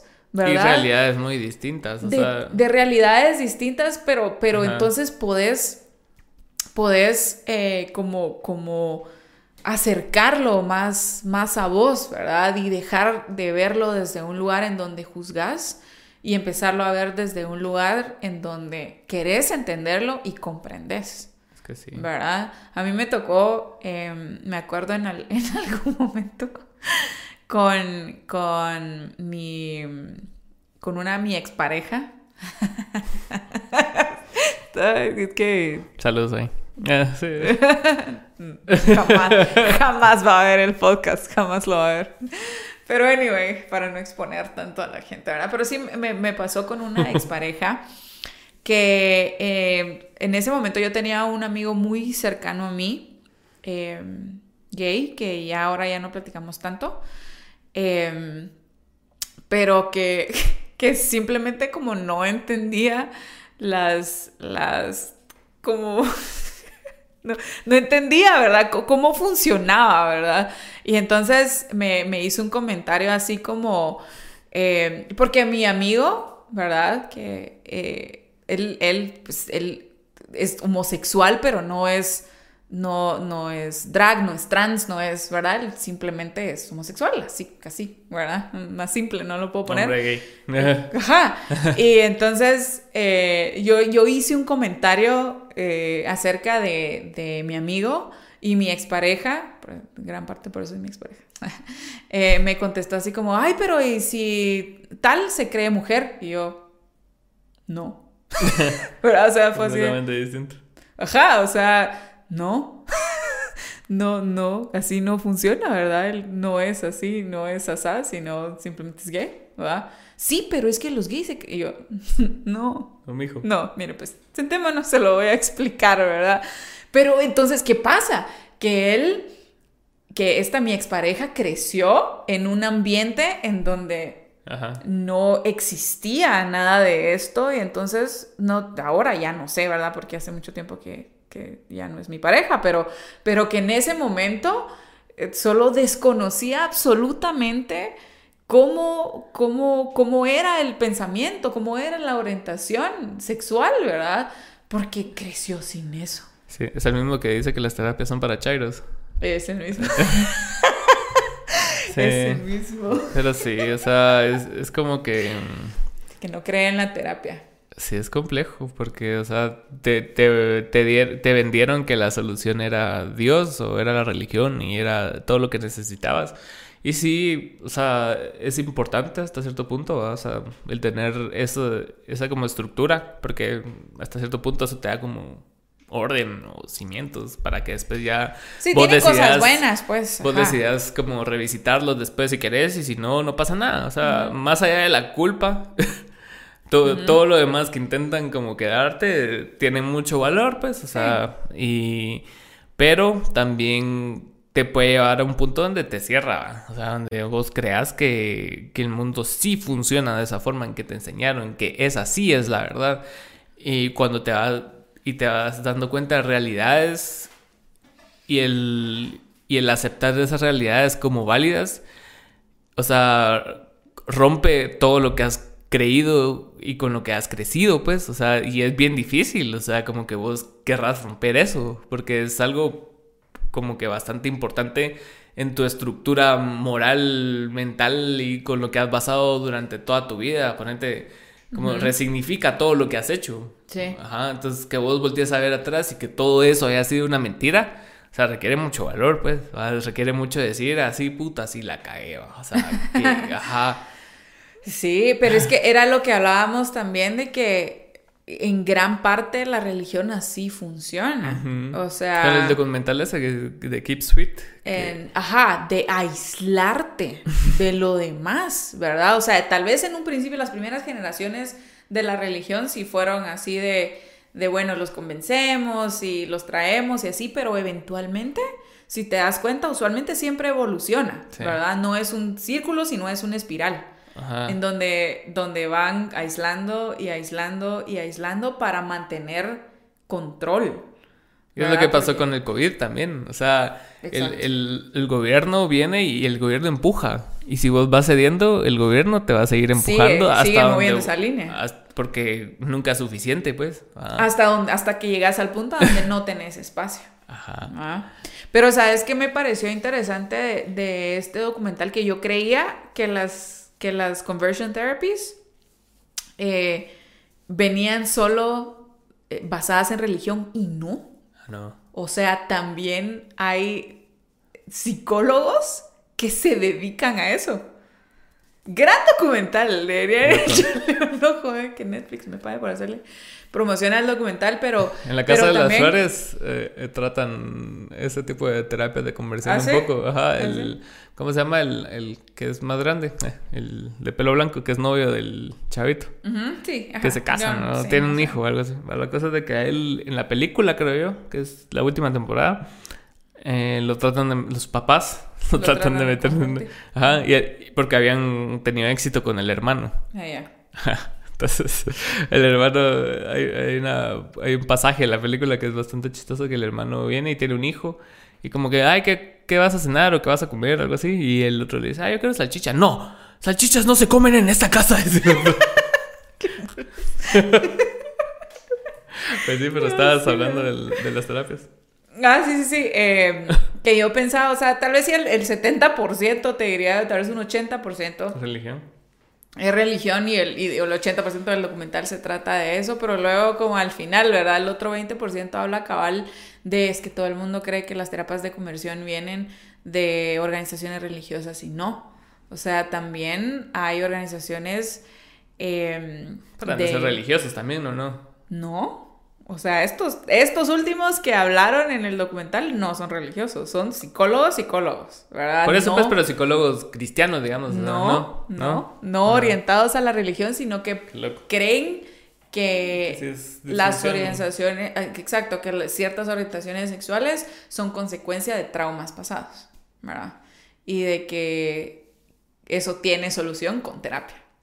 Es que está, es que ahorita está como bien, bien, bien vago todo eso de las diferentes identidades y, y, siento que sí, o sea, va a llegar un punto donde sí mm, se va a tener que como que sentarse la mar a, hablar al respecto, ¿no crees? O sea, como que, ah, si yo me quiero identificar como un zapato, me puedo identificar como un zapato, cosas así. ya, te caché. Ajá. Ajá, siento que sí va a tener que como estipularse de alguna forma para llegar a un acuerdo entre todos como sociedad, ¿verdad? Porque es así. Sí, porque ha ido evolucionando también por, por lados ahí bien extraños. Extraños, ajá. entonces es como, como los que se identifican como niños y son pedófilos, o sea, y para estar cerca de niños y cosas así, o sea, ajá. muchas de las preocupaciones conservadoras son esas, o sea, como que evolucione hacia ahí. Hasta cuánto punto es hasta qué punto es suficiente, o sea, hasta qué punto vamos a, acceder a, todo lo que vos querrás hacer. Y, por ese lado lo entiendo, o sea, pues, o sea, sí siento yo que todo, todo debe ser, no, no como un acuerdo, como dijiste, o sea, hay cosas que se toman y ya. Pero una vez establecido como que va la, la, la, aceptación de X o Y, o sea, sí siento yo que sí debe haber algún punto donde lleguemos a un acuerdo en, algo, pues, o sea, tampoco es de jalar y tratar, jalar y tratar, porque creo que lo hablamos con Diego aquí, un poco acerca de aquella caminata que fuimos por la, la ley, ya no me acuerdo cómo se llama la no sé qué de la familia. Y que primero estaba re mal escrita, ¿va? O sea, y realmente no... Con las patas. Ajá. Y que hasta cierto punto fue un distractor de algo peor que pasó. O sea, como que desviaron no sé cuántos 300 millones de quetzales. Y nadie habló de eso. As usual. Ajá, y nadie habló de eso. Entonces estaba, estaba, estábamos distraídos de este lado, así como que, ah, caminando en pro de los derechos de las personas. Pero de este lado estaban haciendo otra cosa. Y de este lado nadie dijo nada. ¿va? Muchas veces, o sea, se está agarrando como ese conservadurismo se está agarrando del, de lo liberal porque sabe que es reaccionario. Sí. Entonces así como que, ah, chingamos con las familias, sabemos que esta Mara le caga esa mierda y van a hacer un gran show y que va a ser un gran despepute. Pero de este lado no es lo que queremos, como sí, siempre. son cortinas de humo siempre. Ajá. Entonces, también hay que también aprender a, discernir y no solo reaccionar, ¿va? O sea, es así como que, ah, sí, está, está mal escrita, con las patas, porque muchas personas seguramente ni la leyeron, ¿va? Porque creo que tuvimos esa, esa conversación sí, tuvimos. Ajá. Y que era así como que, pero, o sea, realmente no está diciendo nada, pues, va. O sea, está mal redactado y, y lo iban a votar porque lo iban a votar, pues. Sí, cabal, también fue una cuestión así de que ya le había a la iniciativa de ley ponerle en un inicio decía tal cosa que luego se le arregló y la que se iba a aprobar ya no lo decía, pero como hay siempre también cierto amarillismo en esas cosas, ¿verdad? Y, a la Mara le gusta hacer bulla con lo que llama la atención, igual se agarraban de esto primero, que ya no estaba en la ley que querían aprobar, pero como esto era lo que llamaba la atención, siempre así lo incluíamos. Sí, sí, sí. Eh, ajá, entonces, sí, yo, yo, con esas cosas es bien importante como lo que estábamos hablando, ¿verdad? De, de informarse, o sea, de, de verdad tratar de aprender, de yo no, bueno, sí está bien, eh, yo hay páginas que informan y todo eso, pero, o sea, acuérdense que al final los medios de comunicación son eso, ¿verdad? O sea... Todos quieren clics. Y hay, sí, todos quieren clics y encima siempre está ese efecto de teléfono descompuesto donde inicialmente se dijo esto, pero ya pasó, mi contacto le contó a no sé quién y, dejó fuera tal cosa o le agregó algo más porque sonaba más bonito y luego este se lo vendió a este y luego esto se lo vendió a este y así cuando llega a mí muchas veces pues ya no está completa la información o está manipulada y demás. Yo que trabajé en medios de comunicación lo sé perfectamente, por eso es que no trabajo ahí. Eh, pero entonces es, es, importante yo no quedarme con lo primero que leo, pues sí, fine, yo tengo una fuente de una página que yo sigo y me gusta leer las cosas que ponen ahí, pero, pero también me voy a ir a, a, esto otro, si es una ley, yo la, yo la voy a buscar y yo la voy a leer para ver qué opinión me merece a mí, sin, sin todo, todo lo demás que los demás le pusieron. Eh, yo voy a platicar con alguien más sobre eso.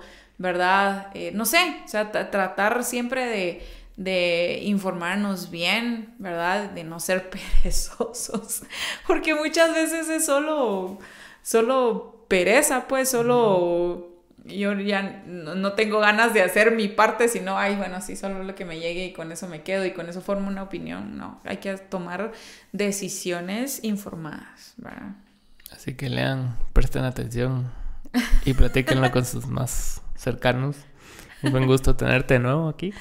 Gracias. Podríamos seguir hablando horas de horas, pero la cámara ya las está dando. Ah. Así que. Sí. Eh, siempre. La verdad es que es, un gusto. Yo creo que también em, esta parte de los podcasts es, es bonito que se esté haciendo acá y es interesante y hay que seguirlo haciendo. Entonces. ¿Para cuándo la tercera parte? Ya, esto es la tercera parte. para, para el EP. Bueno, ves. Entonces.